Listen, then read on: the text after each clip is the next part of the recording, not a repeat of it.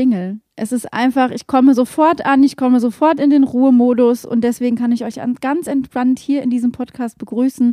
Hallo und herzlich willkommen im Hinterhofsänger-Talk. Mein Name ist Felicitas Boos und ich habe die Freude und die Ehre und das Privileg, an diesem Abend mit Jan Budde erstmal ganz sanft in diese Podcast-Folge zu starten. Hallo. Ganz sanft, hallo.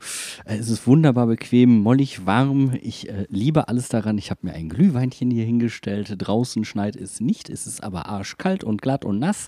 Also also es reicht, um drinnen zu bleiben. Und ähm, es gibt natürlich auch schönere Anlässe, um zusammenzukommen, aber wir quälen uns für euch natürlich auch hier durch. Eben, und was du jetzt nicht erwähnt hast, ähm, ist, dass es hier auch so, es hängt auch gleich der Duft von Tanne in der Luft, denn heute hat schon der Adventskranz gebrannt. Also. Ähm, Warte mal, das klingt jetzt so ein bisschen so, als ob er angefangen hätte zu brennen. Er hat auch gebrannt. Also, oh, also das, wovor ich immer Angst hatte. Genau, es ist eingetreten. Hm. Ähm, ich dachte, du hättest gebacken. Ich finde, das ist eine super Analogie zur aktuellen Situation bei Mainz 05, weil ähm, man hat vielleicht auf die brennende Hütte, die wir nach Heidenheim hatten, ein bisschen Löschwasser draufgegossen.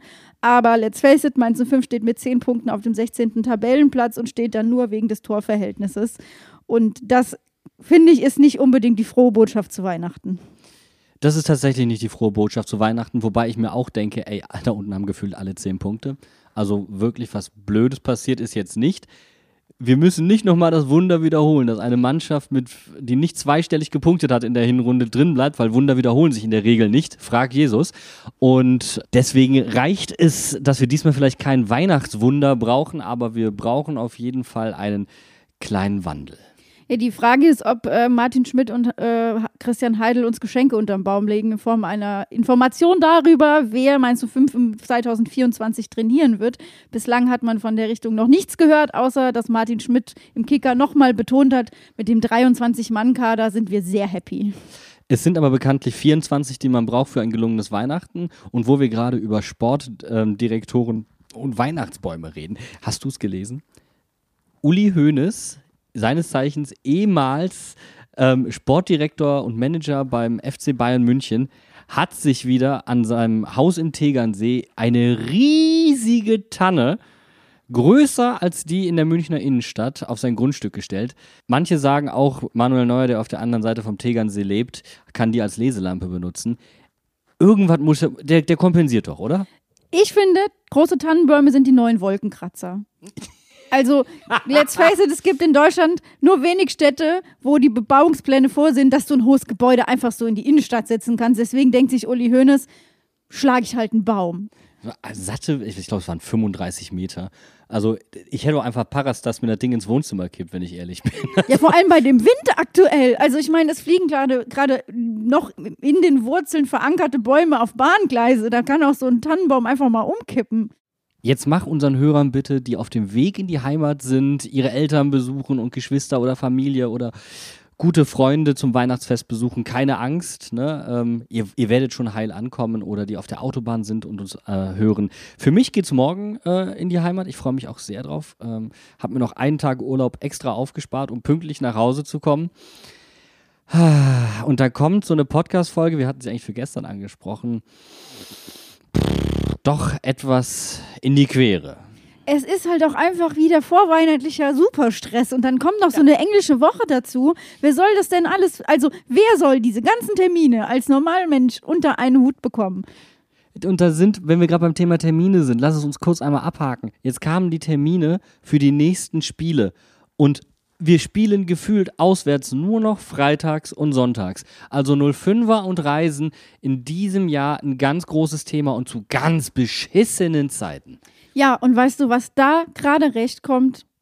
Das Heimspiel unserer U19 gegen FC Barcelona. Ja, oder wie der Menzer sagt, Barcelona. Barcelona. Barcelona kommt zum Bruchweg. Ich feiere es so hart. Ich war tatsächlich, es gibt hier so wenig Gelegenheiten als Mainz 05-Fan bei Playoff-Auslosungen zuzuschauen. Ich meine, DFB-Pokal müssen wir nicht drüber reden, erledigt sich immer irgendwann zwischen Oktober und Dezember. Von alleine.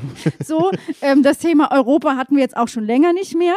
Aber ich habe mich tatsächlich äh, wiedergefunden am Dienstag vor dem Spiel dass ich mir die Auslosung angeguckt habe. Und ich liebe es halt, wenn die da ihre Kirmeskugeln haben und die so drehen und dann ist immer, und dann denkst du dir, mein Gott, das sind halt 100.000 Töpfe. Also da ist ja auch immer einer, der, der läuft dann noch von A nach B und tut die Kugeln irgendwo rein. Und du denkst dir dann häufig auch in der ARD beim DFB-Pokal, zieh schneller, zieh schneller, juckt mich nicht, ich möchte jetzt wissen, was mit uns ist. Gib mich jetzt Barcelona, gib mich Real Madrid, gib mich irgendwas Geiles.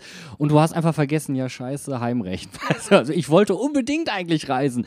Also Barcelona im Februar soll schön sein, habe ich gehört. Ja, aber nicht in dieser Woche. Also das habe ich dann auch Ja, gedacht. okay. 6., 7. Februar, das ist Dienstag und Mittwoch vor Fastnacht. Aber ist das nicht ein Kulturauftrag, dann einfach mal die Fastnacht nach Barcelona zu bringen? Ja, die Fastnacht bleibt in Mainz und ist trotzdem im Stadion. Also näher an ein Fastnachtsspiel kommen wir als Mainzer nicht ran. Ich finde, ein Fastnachtsspiel in Barcelona wäre, Achtung, eine Mordsgaudi gewesen. ah, komm. Also Mit der ganzen Sagrada-Familie ins Stadion. mit der ganzen Sagrada-Familie in, ins Stadion mit Papa Benny vorneweg. Ja, das unterschreibe ich zu 100 Prozent. Und wer dafür sicher auch äh, ein Kostüm hat und das ja schon ausgeführt hat äh, diese Woche, ist unser lieber Bene. Ich hatte ja nicht damit gerechnet, dass wir es schaffen, eine Live-Schalte in den Elli Pelli hinzukriegen, aber es hat funktioniert. Ja, der war auch an einem heiligen Ort und zwar am heiligen Dartsort. Elli Pelli, Alexandra Palace. Und wir haben ja kurz mit ihm live reingeschaltet und ähm, er hat nichts verstanden. ich meine, obvious. Aber äh, das Ob das muss an schon. der Akustik lag oder ähm, anderen Einflüssen. ich ich glaube, es war so eine Mischpoke aus beidem. Aber es, es ist schon ein geiles Erlebnis. Und da muss er, wenn er wieder da ist, uns mal in aller Ruhe von erzählen. Ich, ich bin immer noch ein bisschen sauer, muss ich ehrlicherweise sagen. Also wir sitzen hier und müssen über ein nasses 1-1 reden und der hatte einen feuchtfröhlichen Abend. Danke dafür, du Sack. Der hat zugesehen, wie Leute getroffen haben. Oh, das ist leider auch wahr, ja. Ja, also das, äh, da, da, da bin ich auch noch nicht drüber hinweg. Ich finde, da muss er auf jeden Fall noch äh, Wiedergutmachung leisten. Ich bin tatsächlich für dieses Spiel, ich hatte mich mit einem Kollegen verabredet, wir wollten das zusammen gucken und wir hatten irgendwie nicht auf dem, Schirm, dass die Weihnachtsfeier so lange geht und wir dachten, wir gehen ins Restaurant und danach ist dann fertig und wir gucken dann gemeinsam Fußball und dann standen wir da irgendwann, waren so, äh, wir müssten dann jetzt gehen. Entschuldigung, hier habt ihr eure Wichtelgeschenke. Tschüss. Das war richtig unangenehm. Und dann sitzt du hier, oder beziehungsweise waren auf dem Weg und er guckt mich an und sagt, hör mal, das wird ein nasses 0-0. Und er war echt nah dran mit seinem Tipp. Und das ist dann echt frustrierend.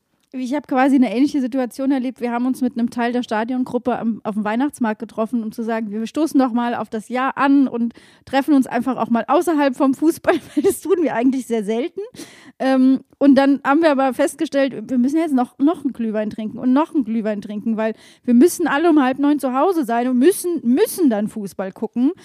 Und da hatten wir nicht so richtig Bock drauf. Kann ich verstehen. Und deswegen brauchten wir auch heute Hilfe von außen. Hilfe, um die Hinrunde mal ein bisschen aufzuarbeiten, um wirklich mal fachlich zu werden. Ähm, das Institut für Spielanalyse hat angeliefert. Ähm, Steffen hatte leider keine Zeit, aber dafür, ähm, ich glaube, unser, unser Podcast hat einen Hang zu Bennys. Auf jeden Fall. BNE ist eigentlich immer ein Muss in diesem Podcast. Ja. Und wir haben das einfach mal taktisch klug gemacht und rotiert in diesem Podcast und haben uns wirklich echte Expertise dazu geholt. Deswegen will ich euch alle nur noch weiter auf die Folter spannen. Wir machen eine kurze Pause und dann starten wir mit der taktischen Analyse der gesamten, ja, fast Hinrunde, also bis Weihnachten. Deswegen bis gleich. Alexander Hack, ganz ehrlich, irgendwann ist auch mal genug mit den Experimenten. Dann muss er nicht nochmal spielen. Irgendwann ist auch mal genug mit den Experimenten.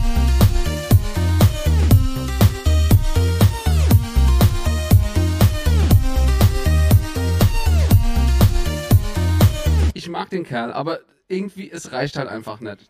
Wir gehen direkt rein in die sportliche Analyse und haben uns dazu tatkräftige Unterstützung geholt an diesem wunderschönen Donnerstagabend. Ich begrüße Benny Grund bei uns im Podcast. Hallo und herzlich willkommen.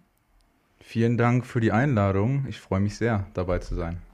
Tatsächlich ist es so, äh, da besteht schon länger ein heißer Draht und tatsächlich war sogar mal jemand von uns bei dir zu Gast, aber noch zu Podcast-Zeiten.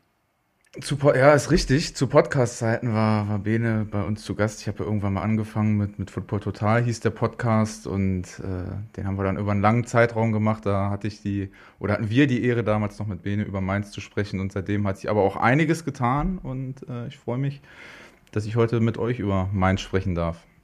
Äh, wir haben es gerade schon gemerkt, Aufnahmeprogramm war nicht mehr so leicht zu finden, ne, weil inzwischen bildbasiert inzwischen hauptsächlich gearbeitet wird. Yes, yes, yes, das stimmt, genau. Ja, wir, wir streamen bei Rondo, genau, mit äh, Flo Blüchel, ehemaliger Scout, Arsenal und Bayern, mit den Hebelbrüdern, die für The Zone und Sky kommentieren. Und da versuchen wir, äh, so wie ihr das für Mainz macht, für den gemeinen Fußballfan, die Welt ein bisschen zugänglicher zu machen. Die Welt des Fußballs. Und äh, auch immer wieder mit sehr spannenden Gästen. Kürzlich war KSC-Trainer Eichner zu Gast. Könnt ihr auf jeden Fall mal reinschauen, schaut es euch an. Äh, das ist auf jeden Fall zu empfehlen. Wir mussten, ob wir wollten oder nicht, uns dieses Spiel am Dienstagabend angucken. Ich bin extra früher von der Weihnachtsfeier weg. Hat 100 Pro einen schlechten Eindruck gemacht, ist aber auch egal. Aber hat sich gelohnt? Hat, hat sich gelohnt für das Spiel? Also für ein nasses 1-1 weiß ich nicht. Ich glaube eher nicht, weil also mein Gefühl war danach, ähm, du hattest nach der letzten Saison dieses legendäre 2-2, was Dortmund so richtig schön die Meisterschaft versaut hat. Da hattest du einen gefühlten Gewinner mit Mainz und einen gefühlten Verlierer mit Dortmund. Und jetzt hattest du nach diesem 1-1 für mich zwei gefühlte Verlierer. Ich weiß nicht, wie es euch ging. Ja, das stimmt auf jeden Fall. Ähm, also wenn man, wenn man beim BVB anfängt, du hast ein Team, was sich als, als Ziel gesetzt hat, aus den letzten zwei Spielen vor der Winterpause sechs Punkte zu holen. Ich glaube, da, dass Edin Terzic, da lag eine Menge Druck drauf für ihn. Also es ist äh, keine einfache Situation. Und wenn man mal ganz ehrlich ist, wie, wie Mainz in dem Spiel, zumindest, wir werden ja gleich nochmal im, im Detail drüber drüber sprechen, aber die ersten 20 Minuten habe ich gedacht, boah, normalerweise muss der BVB die auffressen, hat aber dann nicht funktioniert. Ähm, für euch natürlich auch. Also es ist, es ist ein Punkt Gewinn, der dich aber auch nicht unbedingt weiterbringt in der, in der Tabelle. Drei Punkte hätten es sein müssen. Ähm, und ich hätte, ich habe mir ehrlicherweise von dem Spiel auch ein bisschen mehr erwartet gehabt. Und so ging es mir auch. Also es war ja wirklich eigentlich klar, dass Mainz dringend noch Punkte braucht. Der BVB möchte noch Punkte haben. Äh, das heißt, es ist die gleiche Situation, fast die gleiche Situation wie im Sommer. Und eigentlich war ja alles angerichtet, bis auf die Tatsache, dass dann halt wirklich nicht gut Fußball gespielt wurde. Und ich dachte mir, das Einzige, was mich an die letzte Saison erinnert hat bei Mainz 05, äh, war, dass Stefan Bell zurück in die Dreierkette gekehrt ist, was ja. ja für mich eigentlich diese Saison fast schon abgeschrieben war. Also es war für mich eine Überraschung, aber war natürlich verletzungsbedingt einfach nicht anders möglich. Ja, und das ist ja so ein Thema, das uns auch permanent begleitet. Wieder eine Verletzung und dann rückt Stefan Bell rein. Ähm, es waren aber auch so ganz klare Vorzeichen vor dem Spiel. Beide Teams mit äh, fünf sieglosen Spielen. Also bei beiden war so ein bisschen Druck auf dem Kessel. Beide Trainer dementsprechend auch, der bis auf weitere Trainer äh, Jan Sievert und der immer noch Trainer Edin Terzic. Und ähm, du hast schon gemerkt am Anfang bei Mainz, dass da irgendwie gefühlt die Handbremse drin war. So die ersten fünf Minuten habe ich gedacht, okay, die wollen Gas geben, aber das hat sich ganz, ganz schnell aufgelöst, als Dortmund dann vielleicht ein, zwei Mal das hohe Pressing aufgelöst hatte. Und dann haben sie sehr viel über Chan, auch übers Zentrum gespielt, haben sehr gut Malen ins Spiel gebracht und auch äh, Bino Gittens. Aber tatsächlich, wenn man sich diese Szenen nochmal anguckt, fällt schon auf, viele Weitschüsse, vieles aus spitzem Winkel, so einen richtig klassischen 100%er, wo du sagst, ja, der muss rein, auch wenn zweimal die Latte getroffen wurde, der war halt eben nicht dabei. Und da habe ich mich wirklich gefühlt wie, ach, wir spielen hier gerade gegen Freiburg. Ach, Mainz spielt gerade gegen Heidenheim. Ha, das waren genau die gleichen Situationen. Keine hundertprozentigen Chancen, aber so, dass du das Gefühl hast, eigentlich musst du hier 2-3-0 führen. Weißt du, ich, ich stelle mir immer die Frage, ähm, was, was man unter der Woche macht, also wenn man sich auf den Gegner vorbereitet. Weil wenn wir uns jetzt, äh, wenn wir uns jetzt Borussia Dortmund angucken, so über, über das letzte, letzte Jahr, auch wie, wie Edin Terzic die Mannschaft weiterentwickelt hat, dann ist für mich immer so das große Thema, wie lösen sie Drucksituationen auf und wie funktioniert das, wenn sie ein bisschen Druck drauf bekommen. Und ich habe dann einfach die Herangehensweise, die ersten fünf Minuten habe ich gedacht, boah, krass, also Mainz kann äh, dem BVB heute richtig wehtun mit diesem hohen Pressing, die ersten fünf Minuten.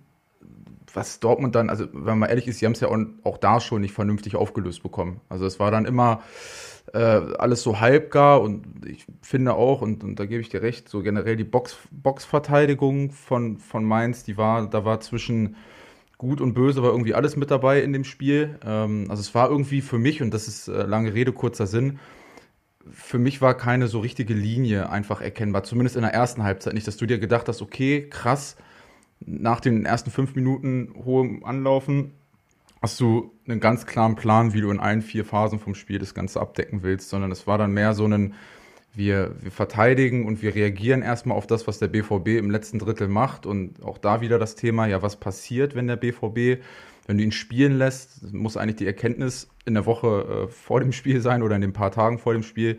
Ja, wenn du sie halt im letzten Drittel äh, spielen lässt, dann lösen sie das auch aufgrund von individueller Qualität, die sie haben, ganz vernünftig auf.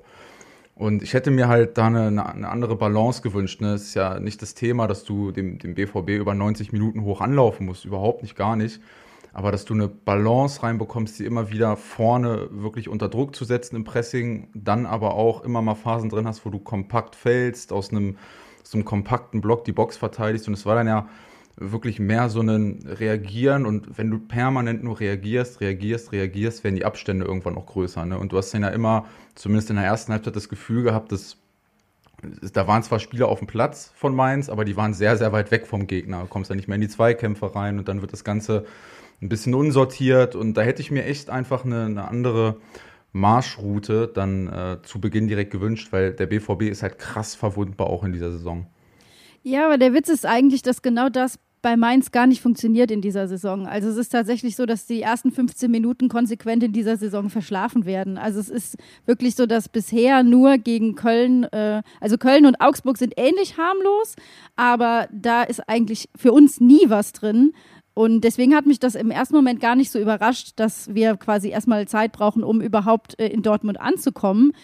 Aber es war ja dann auch klar, dass es vorne mit den Wechseln, die es gegeben hat, dass einfach Burkhardt und Ajorg rausrotiert sind, mit Karim als alleiniger Spitze, der war auch auf weiter Flur verloren. Also das hat dann auch irgendwie nicht wirklich Hand und Fuß gehabt, was nach vorne passiert ist, obwohl wir ja in den letzten Spielen tatsächlich uns mehr offensiv entwickelt haben. Ja, weil diese mangelnde Struktur, die du dann defensiv entwickelst, die macht es dir halt dann auch wirklich schwer, dich defensiv strukturiert nach vorne zu bewegen. Ne? Und ähm, das hast du auch gemerkt. Da waren dann auf einmal Lücken, da waren unsaubere Pässe von Kraus aus dem defensiven Zentrum, die du dann verloren hast unnötigerweise. Dann bist du quasi in ganz schnelle Umschaltmomente reingelaufen. Das war wiederum gefährlich.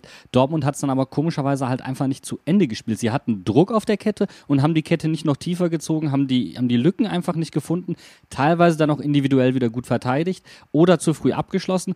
Letztendlich für uns einfach Glück. Und ähm, wenn wir dann probiert haben, nach vorne zu kommen, dann war das zumeist über lange Bälle. Und das auf Karim Unisivo, da hattest du das Gefühl, die hatten keinen klaren Zielraum. Also, um das Gegenbeispiel zu nennen, wir hatten den Raum damals, dieses brillante Spiel von Richter, wo klar war, diagonaler Ball, damals von Edemilson Fernandes geschlagen, das ist der Raum, den du anlaufen musst äh, gegen die TSG Hoffenheim, das ist der Zielraum. Und diesen Raum hatten sie entweder nicht auf dem Plan oder haben ihn einfach nicht gefunden. Und das, was ich komplett vermisst habe, war das, was Benny gerade angesprochen hat, eine Idee, wie du den BVB in der ersten Halbzeit irgendwie bezwingen wolltest. Also es war so ein bisschen fünf Minuten Schocktherapie, gucken, was geht und sich dann zurückziehen und dann merken, fuck, wir kriegen gerade kein Bein mehr auf den Boden. Und äh, letztendlich musst du heilfroh sein, dass du mit 1-1 am Ende sogar noch in die Halbzeit gehst, weil das hätte auch ganz woanders hingehen können aber es war halt wirklich nicht schön anzusehen. Also in, für, für niemanden wirklich.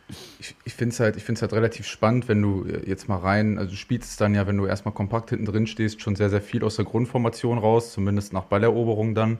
Finde aber für die, für die Grundformation, wenn du ein 3, 3, 4, 2, 1 nimmst, standen sowohl Gruder als auch Richter relativ breit, weil die Wege für die Flügelverteidiger, wenn du halt aus einer kompakten Fünferkette heraus verteidigst, zum zum gegnerischen Strafraum so exorbitant weit sind. Du hast dann halt diese 70 Meter, die du überbrücken musst, dadurch halt beide Halbraumzehner super breit und du bindest halt die Innenverteidiger nicht. Also die, das ist ja das große Problem in diesen Umschaltmomenten, dass du dann Karim Onisivo hast, der dann permanent 2 gegen 1 Unterzahl spielt und da sagen dir halt die Innenverteidiger auch schönen Dank. Einer verteidigt nach vorne, der andere sichert die Tiefe ab und du kriegst sie ja nie dahin, dass sie sich auch mal entscheiden müssen gehe ich raus, decke ich durch, äh, verteidige ich eins gegen eins und so kriegst du sie nie aus der Position raus. Und das ist ja ein, das ist ja ein Thema, nochmal, das musst du eigentlich vorher wissen. Also wo ich sage, du, du weißt, wie du den BVB aus der Position rausbekommst, weil du hast halt mit sowohl mit äh, Hummels als dann auch mit, mit Schlotterbeck zwei Innenverteidiger, die sehr, sehr gerne nach vorne verteidigen. Also die kriegst du sehr, sehr leicht aus der Position raus. Mats Hummels in dieser Saison gutes Timing dafür, ne, muss man dazu sagen. Aber du musst sie halt immer wieder dahin, äh, dahin bekommen, dass du sie da packst, dass du sie ohne Tiefenabsicherung erwischt, weil sowohl Meunier als auch Benzebaini kriegen es im Worst Case ja nicht mehr geschlossen. Und das kriegst du ja eigentlich per se aus so einem 3-4-2-1, selbst wenn du nur konterst. Und das ist ja diese Nuance, Wingbacks ein bisschen höher, dass die vielleicht 1-1 stehen äh, auf, auf die Außenverteidiger und, und du sie eben dadurch dann bindest, dass sie generell einfach ein bisschen höher stehen. Ähm, dass, dass du sie permanent vor die Ent Entscheidung zwingst. Und das hat mir einfach gefehlt, ehrlicherweise. Du hast halt Gruder überhaupt nicht in diese starken 1 gegen 1 Situationen bekommen, in die er eigentlich rein muss. Ne? Auch Marco Richter, der ja dann auch für einen kreativen Moment gut ist. Du hattest einfach Mordsabstände auch vorne drin. Du hattest keine Verbindung zueinander. Das wirkte alles sehr autark. Jeder war so ein bisschen für sich unterwegs und das hatte dann wirklich so ein bisschen, es wirkte ein bisschen wie ein Hühnerhaufen, schlussendlich. Ja, aber korrigiert mich da einfach. Also wenn ich jetzt, ich sag mal, ich, ich höre mir eine Podcast-Folge von uns von September, Oktober an und ich höre mir jetzt diese Analyse zum Spiel gegen Dortmund an. Das hört sich alles sehr boesk an. Also es sind für mich gerade wieder mit Dreierkette und es sind äh, die, die Außen haben extrem viel zu laufen, Raum zu überbrücken. Ähm, äh, wir haben ja eigentlich mit der Viererkette uns auch mehr Chancen erarbeiten können in letzter Zeit und damit mehr Erfolg gehabt. Wenn wir jetzt das Spiel gegen den BVB in der Phase nehmen, ist es da nicht auch exemplarisch aufgezeigt, was diese Saison bei Mainz nicht wirklich funktioniert? Ja, das ist eine sehr gute Frage. Ich glaube einfach, dass hier, das ist gerade eine, eine Suche nach Identität, ne? Also wo will der Verein eigentlich hin? Weil du hast jetzt das Thema, glaube ich, im, im letzten Jahr ist ja häufig gewesen, Spielfortsetzung letztes Drittel nach Balleroberung und wenn du generell dieses aus, aus Mann gegen Mann Pressing äh, einen Ballgewinn hast, wie schalte ich dann um? Und jetzt heißt es halt, ja, was mache ich eigentlich in allen vier Phasen vom Spiel? Ja, was passiert denn, wenn wir tiefer verteidigen? Was passiert eigentlich, wenn wir ähm, den Ball in Linie 1 haben, da aufbauen und vom Gefühl her ist das einfach so ein, so ein Mittelding aus allem, dass man erstmal versucht, lösungsorientiert zu arbeiten. Aber auch da, das ist meine persönliche Meinung und jetzt auch, äh, ist jetzt auch bezogen auf das BVB-Spiel, dass du da vielleicht manchmal äh, noch nicht ganz die, die richtigen Schlüsse einfach gezogen hast. Ne? Also wie, wie spielt der BVB, wie können wir lösungsorientiert auftreten, weil das ist ja einfach in der, in der Arbeit des Trainers, das ist ja das, das Spannende daran, dass es super schwierig ist, egal mit welchem Trainer du dich unterhältst, die Balance zu finden zwischen lösungsorientiert arbeiten, Gegnervorbereitung und eigene Spielidee, da die Balance zu finden, ist super schwierig und das ist halt dieses Thema Identität, weil Intensität als Identität nutzt sich immer langfristig irgendwann ab. Ne? Ich glaube, das Fass muss ich jetzt nicht nochmal wieder aufmachen. Das äh, habt ihr schon äh, ein paar Mal hier, paar Mal hier äh, abgeackert. Und ich glaube einfach, dass äh, das gerade einfach eine, eine, Identitätsfrage ist. Also wo willst du dich auch langfristig hinentwickeln? Und äh, das einfach eine ge gefühlte Unsicherheit ist, wer sind wir und wo wollen wir hin? Und das ist ja eigentlich genau die Frage. Es ist genau die Frage. Also möchtest du diese Entscheidung mit Jan Siever treffen?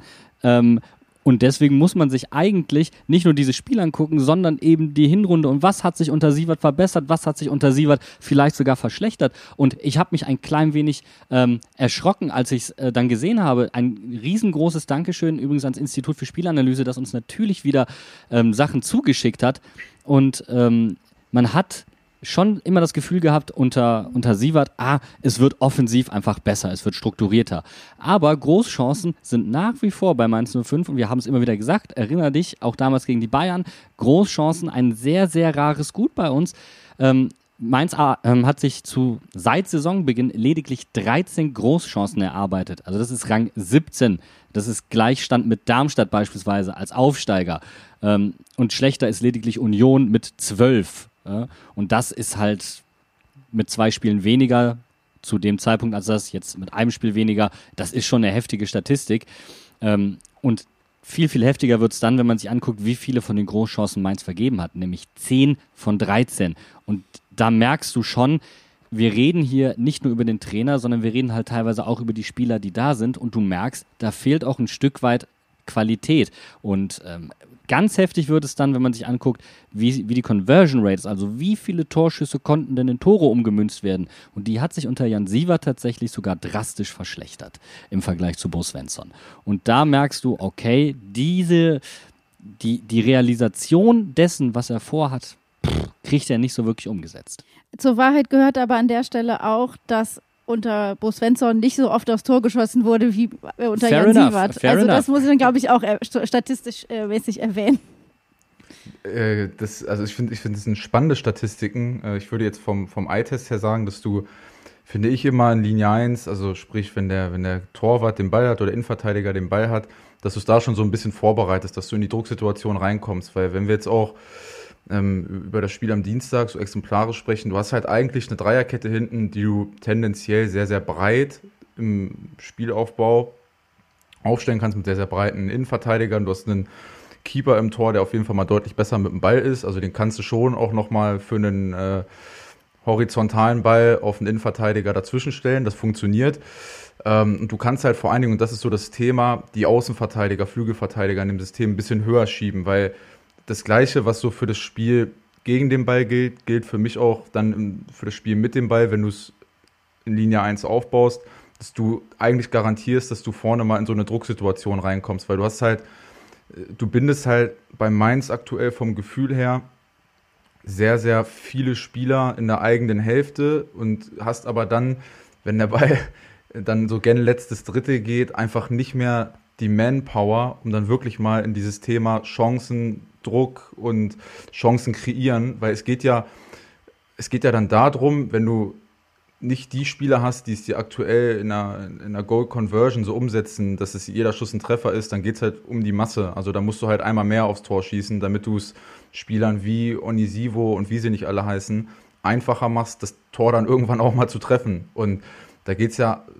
prinzipiell darum, das ist eine Frage von Risikoabwägung und bin ich bereit, diesen Mut einzugehen, dass ich auch mit den Außenverteidigern höher schiebe, mit den, mit den Halbraumspielern eben auch Druck eben immer auf die gegnerische Abwehrkette gebe. Und äh, das ist halt die Frage, ob Sievert bereit ist, das für sich als Spielprinzip zu übernehmen. Also, dass wirklich dieser Druck vorhanden ist. Und wenn er es nicht bereit ist, das einzugehen, weiß ich nicht, ob er der richtige Trainer ist, weil das ist für mich, wenn ich auf den Kader gucke und wie die Saison aktuell läuft, unabdingbar, dass du dieses Risiko und diesen Mut haben musst oder eingehen musst ich sehe da halt oft, wenn es gerade um die Offensive geht, ähm, Ajorg, der sich unter Sievert meiner Meinung nach verbessert hat, ja. der es trotzdem nicht schafft, konsequent dann zu verwandeln. Also ich meine, der scheitert letztendlich dann oft, oft genug am Pfosten oder ganz knapp am Pfosten.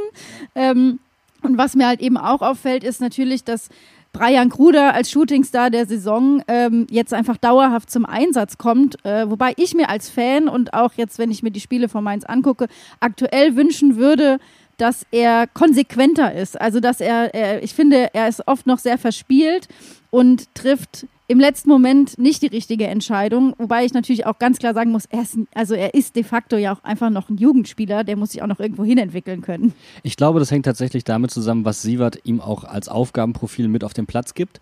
Und ich habe momentan das Gefühl, dass das Thema Mut, das wir auch schon unter Bo hatten, das wir jetzt aber auch wieder unter Sievert haben, um nochmal an Darmstadt zu erinnern beispielsweise, dass das Thema Mut zu sehr an einzelnen Spielern festgemacht wird, die eine gewisse Unbekümmertheit haben beispielsweise.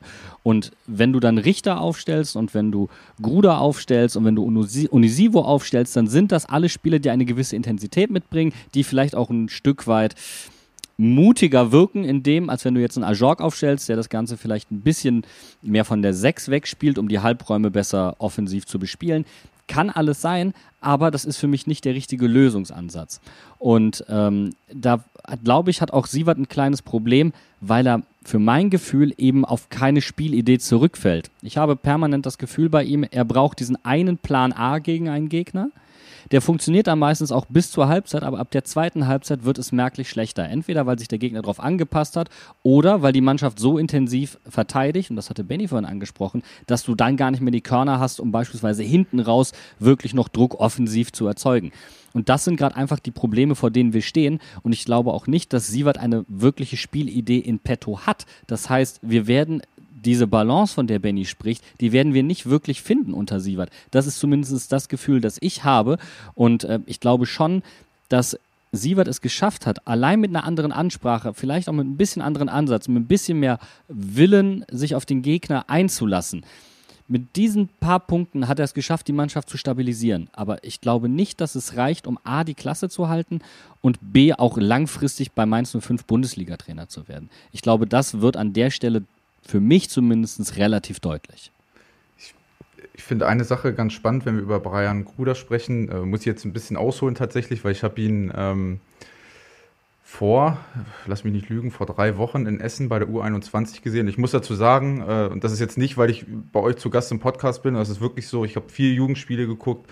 Brian Gruder ist der beste U-Spieler, den ich jemals live gesehen habe in einem Stadion. Das ist unglaublich. Ich habe äh, noch nie so einen guten linken Fuß im Stadion live gesehen. Das ist wirklich Hast mich noch nicht gesehen. Ja, ach so, du bist auch Linksfuß, ja, siehst du? Okay. Du bist doch kein U-Spieler mehr. Nee, das ist richtig. Nee. Ich bin Ü-Spieler, weit Ü. Nein, aber äh, also wirklich überragend. Ähm, und die Frage ist, und da möchte ich mal so ein, so ein, so ein Pauli-Beispiel geben von St. Pauli. Wenn du da Erik Smith siehst auf der 6, ne, also der äh, bewegt sich immer so, immer von 16er zu 16er, also kippt nie breit ist immer von 16er zu 16 und hat immer, das ist so seine größte Qualität, immer diagonale Passlinien zu Spielern, die sich einfach außen mit dem Ball bewegen, egal ob das Elias Saad ist oder Irvine, der dann ein bisschen breiter kippt. Und da, du bist ja in dem Moment, wo der Ball dann auf dem Flügel ist, da wo Brian Gruder sich aufhält, du bist ja darauf angewiesen, dass du zumindest ballnah einen Spieler hast, der eine diagonale Passlinie dir gibt, also der sich nicht irgendwo versteckt, dass du Anspielstationen hast. Und auch da muss ich sagen, das ist nicht Tom Kraus, das war er bei Schalke schon nicht und das wird er wahrscheinlich auch nie werden. Und ähm, das ist halt immer ein Thema, wie fange ich so einen jungen Spieler auch im, in meinem taktischen System auf, ne? weil du musst es ihm dann auch so einfach wie möglich machen, dass wenn er von der Breite in Halbraum geht, dass du im Best Case einen Flügelverteidiger hast, der ihn schon überläuft, ne? also einen Gegner mitzieht, dass er Raum bekommt, dass du einen Sechser hast, der eine diagonale Passlinie gibt, weil aktuell ist es halt immer so, Brian Gruder ist am Ball und der ist ja nie in diesen isolierten 1 gegen 1 Duellen, sondern es ist primär 1 gegen 2 gegen von mir aus Außenverteidiger oder Sechser, je nachdem, wo er sich bewegt, aber auch immer noch einen Spieler dahinter, der absichert und deswegen hapert es auch in der Entscheidungsfindung. Und da äh, haben wir tatsächlich aber wieder das Problem, ähm, was, was die Aufstellung angeht. Also normalerweise, und du hast es gemerkt, am Anfang der Saison hat ihm so ein Spieler hinten dran gefehlt. Und der kam dann zurück mit Silvan Wittmer. Und Silvan Wittmer als sehr erfahrener Spieler, als Kapitän, der hat ihn da auch so ein bisschen angeleitet und hat eben genau diese Läufe, dieses klassische Hinterlaufen, einen Spieler mitziehen, das hat er halt gemacht und hat Brian dadurch Möglichkeiten gegeben. Aber in mhm. diesem Spiel kam Wittmer überhaupt nicht dazu. Und das führte dazu, dass der Flügel so ein klein wenig offensiv vereinsamt ist. Und dadurch hast du mhm. auch keine Entlastung mehr gehabt. Und das war einfach das große Problem. Und das ist dann auch der Punkt, den man auch schon am Anfang immer wieder gemerkt hat die Mannschaft hängt manchmal in weiten Teilen zu sehr von der Qualität eines Einzelspielers ab. Und der einzige Spieler, der diese individuelle Qualität mitbringt und das mit 19 und das sagt vieles aus über die Qualität, die wir momentan in der Mannschaft haben, ist halt Brian Gruder. Und das ist einfach zu wenig. Auch hier wird nochmal deutlich, du musst offensiv nachlegen. Und ich habe mich so erschrocken, als ich heute geguckt habe, ähm, im Posting von, äh, von, von äh, Markus Ingwertsen, der geschrieben hat, es war nicht meine erste Intention, eigentlich in die Heimat zu wechseln. Wo ja hier die ganze Zeit was ganz anderes erzählt wurde, aber wo du schon merkst, so ein Spieler mit der Qualität, die er auch im Strafraum hat, äh, auch mit der Spielintelligenz, die er hat, weil er auch bei Union teilweise als Achter gespielt hat, so ein Spieler, der würde gerade einem Brian Gruder zum Beispiel unfassbar gut tun. Wenn er das Tor nicht selbst macht, ist das jemand, der vielleicht eine gute Aktion von ihm veredelt, wodurch, wodurch er natürlich auch nochmal Aufwind bekommt. Also du, du merkst schon, das Gerüst um Brian Gruder ist abgesehen von Silvan Wittmer eigentlich zu dünn. Ja, und da fehlt einfach auch die Qualität bei den Offensivspielern, die wir aktuell haben. Also ich meine, wie gesagt, Ajork hat sich verbessert. Aber auch bei Johnny Burkhardt muss man sagen, der ist einfach noch nicht da, wo er vielleicht hin muss. Und viel Zeit wird er, glaube ich, auch nicht mehr bekommen, um, äh, um sich dahin zu entwickeln. Also so leid mir das tut, es ist gut, dass er wieder da ist. Und es war auch für mich das Highlight der Hinrunde, dass er wieder fit ist und spielen kann. Aber es war für mich schon folgerichtig, dass er eigentlich nicht gestartet hat gegen Dortmund. Und Jason Lee ist halt leider verlässlich unverlässlich. Also ja, der, der, der, es gibt Spiele, es, es, es, ist halt, es gibt Spiele, da ist er genau das, was wir brauchen. Und dann wiederum denkst du dir, wo, wo ist das hin bei anderen Spielen? Aber an Lee lässt es sich wunderbar aufmachen. In der zweiten Halbzeit, mich hat Lee in dem Spiel tatsächlich in der zweiten Halbzeit sogar ein kleines bisschen beeindruckt. Er hat es viel tiefer gespielt, als er sonst spielt. Ähm, hat im zentralen Mittelfeld agiert. Etwas, was man bei Bo auch mal gesehen hat damals, bei Wer ähm, als wir gegen Werder Bremen gespielt haben. Ähm, als Dominik Kor dann auch in der Innenverteidigung stand. Also das war, du hast vorhin gesagt, so kleine Rückfälle in Bo's Zeiten. Und das habe ich hier auch tatsächlich in der Aufstellung gesehen. Und deswegen haben sich die Muster in der ersten Halbzeit auch wiederholt. Aber mit dem, ich, ich weiß nicht, was, was Dortmund da in der zweiten Halbzeit gemacht hat oder beziehungsweise überhaupt nicht mehr gemacht hat. Aber es hat dazu geführt, dass Jae Sung Lee zum Beispiel viel stringenter agieren konnte. Und was du aber dann gemerkt, hat, ist, gemerkt hast, ist, wir kamen in sehr gute offensive Ausgangssituationen und wir haben sie wirklich leichtfertig hergeschenkt. Und das ist dieses Frustrationsgefühl, das sich bei mir eingestellt hat. Ich war heilfroh, dass wir in der ersten Halbzeit das Spiel nicht verloren haben. Aber ich war entsetzt, dass wir das Spiel dann nicht in der zweiten Halbzeit gewonnen haben. Du hattest so herausragend gute Möglichkeiten. Du bist mit in bis auf teilweise in drei gegen zwei Situationen, du hattest Überzahlsituationen und hast sie leichtfertig verschenkt. Auch, auch Liedern teilweise, weil wir dann eben doch keine vernünftigen Abläufe haben und teilweise auch uns die, die, die Spieler fehlen, weil Johnny noch nicht lang genug wieder da ist. Du hast es angesprochen. Viper ist auch noch nicht wieder da.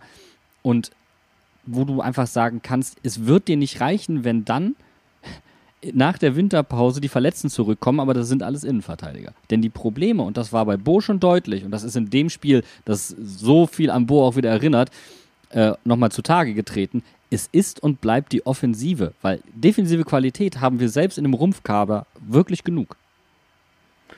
Es ist, es ist ja auch eine Frage der Abläufe am Ende, ne? Also ich glaube, wenn wir auch über dieses Thema, wie spiele ich Konter zu Ende oder auch hier wieder Spielfortsetzung, letztes Drittel. Das ist eine Frage der Abläufe. Einfach, also was möchte, was möchte mein Trainer? Wenn ich einen Zielspieler vorne drin habe, der die Bälle festmacht, auch im Konterspiel, dann habe ich halt im Best Case den Ablauf, dass ich zwei Achter habe, die sehr viel Tiefgang haben, um zu binden. Und das ist halt was, was mir ehrlicherweise äh, in dem Spiel gefehlt hat, weil Dortmund hat es halt sehr, sehr luftig verteidigt dann aus diesem 4-1, 4-1. Das war ja auch kein richtiges Anlaufen mehr, das war dann irgendwie gar nichts. Du hast dann, ich finde, das muss man sagen, du hast es in der zweiten Halbzeit gegen den Ball mutiger und besser gemacht, muss man einfach sagen. Das, fand, das äh, war dann schon vernünftiges Ingame-Coaching oder dann zur Halbzeit vernünftig umgestellt.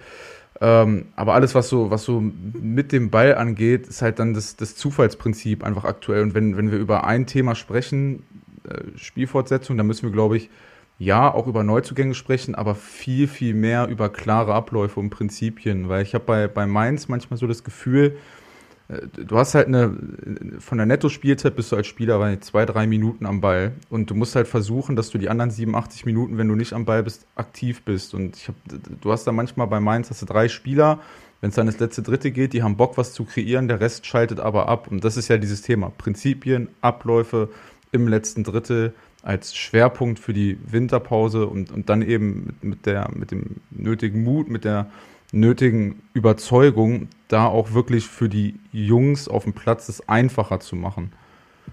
Und das ist ja eigentlich was super Bitteres, was du gerade sagst, weil das sind ja eigentlich die Prinzipien von Mainz. Also das ist ja der Mainzer Weg. Du schaffst es, ne? es geht ja nicht darum, dass du den besten Kader da auf dem Platz hast oder die besten Einzelspieler, sondern dass du es halt eben schaffst, es gemeinsam umzusetzen. Und wenn wir jetzt wieder an dem Punkt sind, wo wir sagen, dass das gerade gar nicht funktioniert und dass es über die eigentlich die bisherige Saison nicht funktioniert hat, dann denke ich mir auf der einen Seite, also ich war anders, ich muss ein bisschen ausholen. Ich war überrascht davon, wie viele Mainz-Fans tatsächlich nach diesem Spiel in Dortmund ähm, euphorisch waren und gesagt haben, wir haben hier einen Punkt gegen Dortmund geholt, Sievert ist der richtige Mann, wir schaffen das, wir kriegen das noch hin diese Saison. Und wenn ich jetzt höre, dass es ja eigentlich nicht an Martin Schmidts Aussagen mangeln muss, dass wir bei dem 23-Mann-Kader bleiben äh, und dass wir es im Prinzip nur, in Anführungszeichen, nur umsetzen müssen, vernünftige Abläufe hinzukriegen, dann könnte man doch so weitermachen. Oder hast du jetzt, Benny, keine, sagen wir mal, wenn wir jetzt die, die Entwicklung unter Sievert ansehen, siehst du da eine Entwicklung hin zu klareren Abläufen oder ist das nicht der Fall? Nein, also was ich sehe, ist ein sehr, sehr stark gegnerbezogenes Spiel. Also es ist wenig, äh, wenig, habt ihr ja vorhin auch schon gesagt, wenig eigene Idee, sondern mehr darauf reagieren, was der Gegner macht. Und ich finde, es ist halt ein sehr, sehr krass positionsbezogenes Spiel. Also dass du wirklich, du hast Außenverteidiger ist Außenverteidiger, Innenverteidiger ist Innenverteidiger, Sechser ist Sechser. Und wenn man sich den modernen Fußball anguckt, du hast ja viel mehr so diese äh, polyvalenten, auffüllenden Systeme, dass du den Gegner, dass du Räume öffnest im Zentrum durch eben immer wieder rotierende Positionen. Und ich glaube, das ist halt auch, auch ein Thema, dass du dich irgendwann mal davon löst, dass Rechtsverteidiger muss immer Rechtsverteidiger sein. So, das ist, ist glaube ich, das das falsche Signal so ein bisschen. Das wusste Philipp Lahm schon, weißt du, dass das anders ja, geht. Ja, so, ne? Und das, also das ist ja, ist, gehört ja zur Wahrheit mit dazu. Ne? Du spielst halt wenn auch mit dem Ball sehr, sehr stur einfach in den Positionen. Du kriegst da wenig Rotation rein und wenn du Rotation reinbekommst, dann wirkt es für mich so, als wenn es sehr, sehr viel Eigeninitiative von den Spielern ist. Also, dass du dann einen Brian Gruder oder einen Marco Richter hast, die für sich entscheiden, ich kippe jetzt mal in die Breite. Ja, also, das ist nicht, das, das wirkt für mich nicht wie ein, wie ein klares System und nochmal auch hier klare Prinzipien und das ist dann alles so, mir, das ist mir zu viel Zufall, Zufallsprinzip. Mir hat mal, mir mal ein Trainer gesagt, äh, seitdem ich an, an harte Arbeit glaube und nicht äh, an, an Wetten und Zufälle, äh, schlage ich die Bälle nicht mehr lang nach vorne, sondern versuche gepflegt Fußball zu spielen. Und es äh, stimmt schon. Das ist aber auch ein sehr, sehr guter Punkt. Und wir kommen schon wieder auf, auf, auf diese Begrifflichkeiten Mut zurück. Und äh, wir haben vorhin das Ingame-Coaching zum Beispiel angesprochen. Und äh, Spieler, die initiativ mal rauskippen, die Wege sind lang zum Tor. Du bist platt, wenn du ankommst.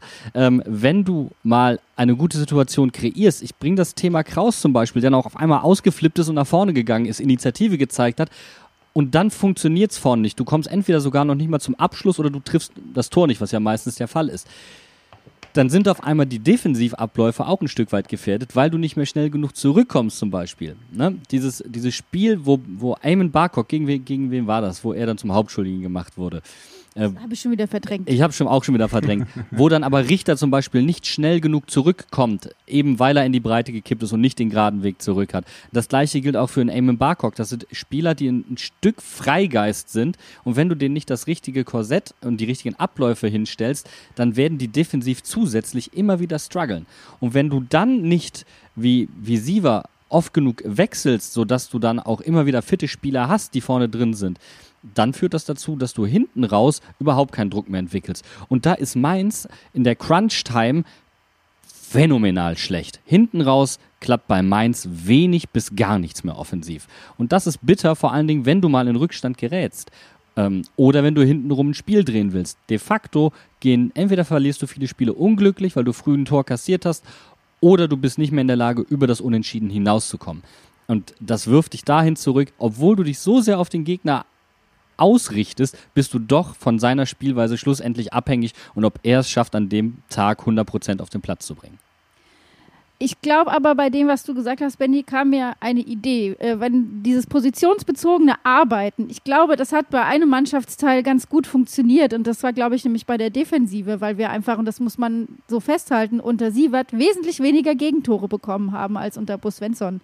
Und also wenn, wenn man sagen will, dass Sievert was erreicht hat, dann würde ich schon sagen, dass es genau das ist. Und dann ist es natürlich in, in äh, Dortmund umso bitterer, dass Julian Brandt den Freistoß auspackt und du damit halt dann hinten liegst. Äh, definitiv. Ähm, ich gebe dir recht. Also Innenverteidiger sollte auch zumindest immer Innenverteidiger in der Defensive bleiben. Also das, äh, ne, also dass du da schon klare Abläufe hast. Auch du kannst ja, äh, das ist ja wichtig, dass du auch positionsgetreu anläufst. Also das auf jeden Fall bin ich bin ich vollkommen mit dabei.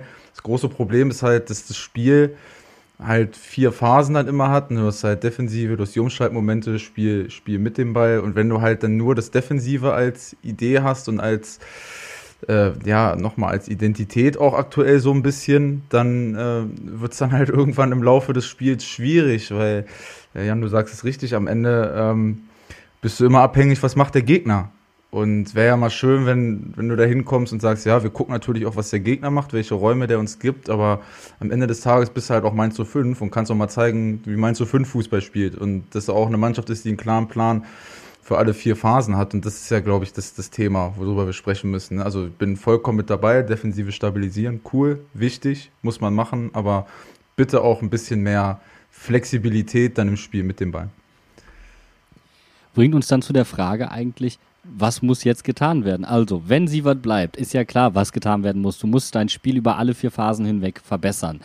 Ähm, ist zum Beispiel auch die Frage, bist du jetzt mutig in dem Sinne und hältst Zentner raus, weil Batzi dir fußballerisch schon ein bisschen was gegeben hat? Bist du vielleicht sogar noch mutiger und sagst, ey, Lasse Ries, junger Torwart, 22, dem muss ich jetzt auch mal langsam die Möglichkeit geben, sonst bekommt der hier für den Damen Flashbacks.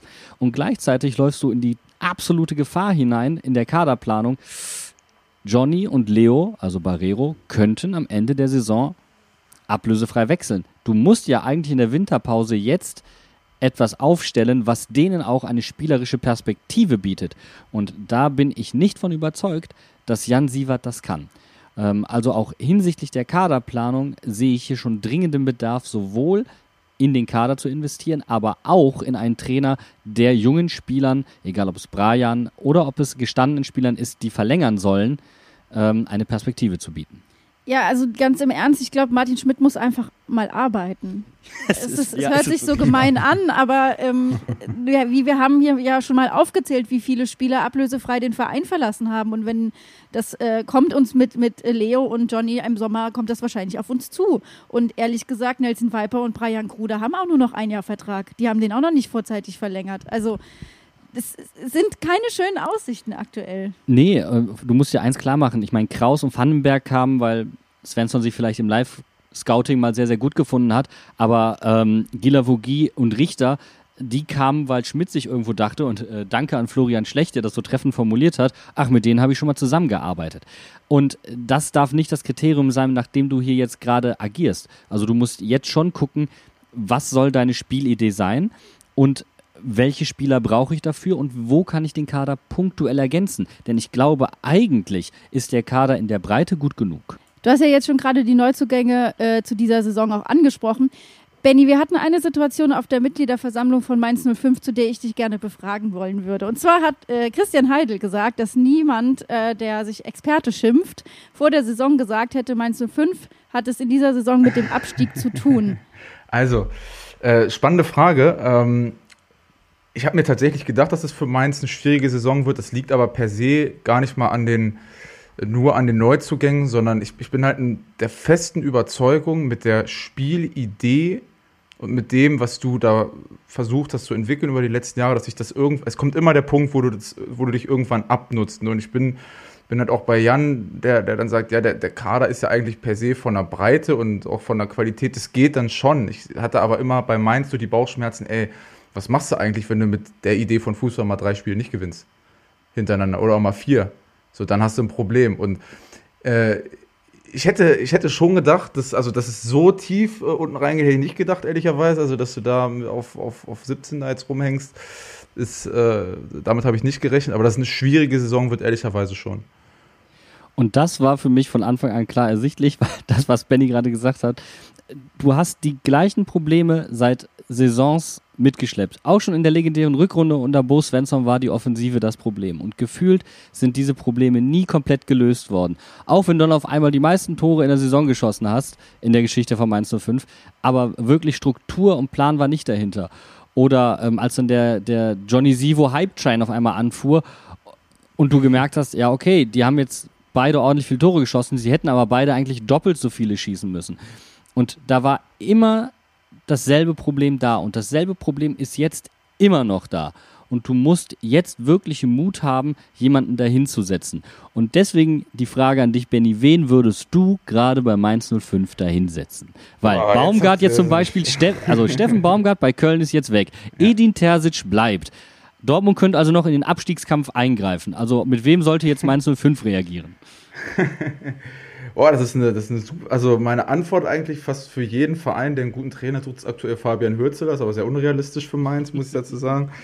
Ähm, also es gibt, was du auf keinen Fall machen darfst, ist genau auf diesen Zug jetzt aufspringen und sagen, gucken wir mal, was der Baumgart macht oder gucken wir mal, was der Urs Fischer macht und gucken wir mal, was der Thomas Reis macht dass du halt, das ist ja für mich alles vom, vom Grundprinzip mit verschiedenen Formationen und Abläufen, aber es ist ja vom Grundprinzip eklig sein, gegen den Ball arbeiten, ist es erstmal genau das Gleiche. Ich würde mir wünschen, zwei Optionen, entweder du gehst mit dem U19-Coach und gibst Benny Hoffmann die Chance. Ähm, Frage ist, ob, ob er das möchte und ob äh, der Verein das möchte, oder du suchst dir halt wirklich einen Trainer, der ich spreche jetzt mal Symbol, der zocken lässt, der Fußball spielen lassen will. Also ich würde mir für Mainz zu 5, wenn ich euch eine Sache wünsche, dann, dass endlich mal wieder Fußball gespielt wird mit dem Ball. Also dass du einen Trainer hast, der sagt, okay, wir gehen jetzt mal ein bisschen von Defensive weg und ja, auch die ist wichtig, aber wir gehen jetzt mal mehr in Richtung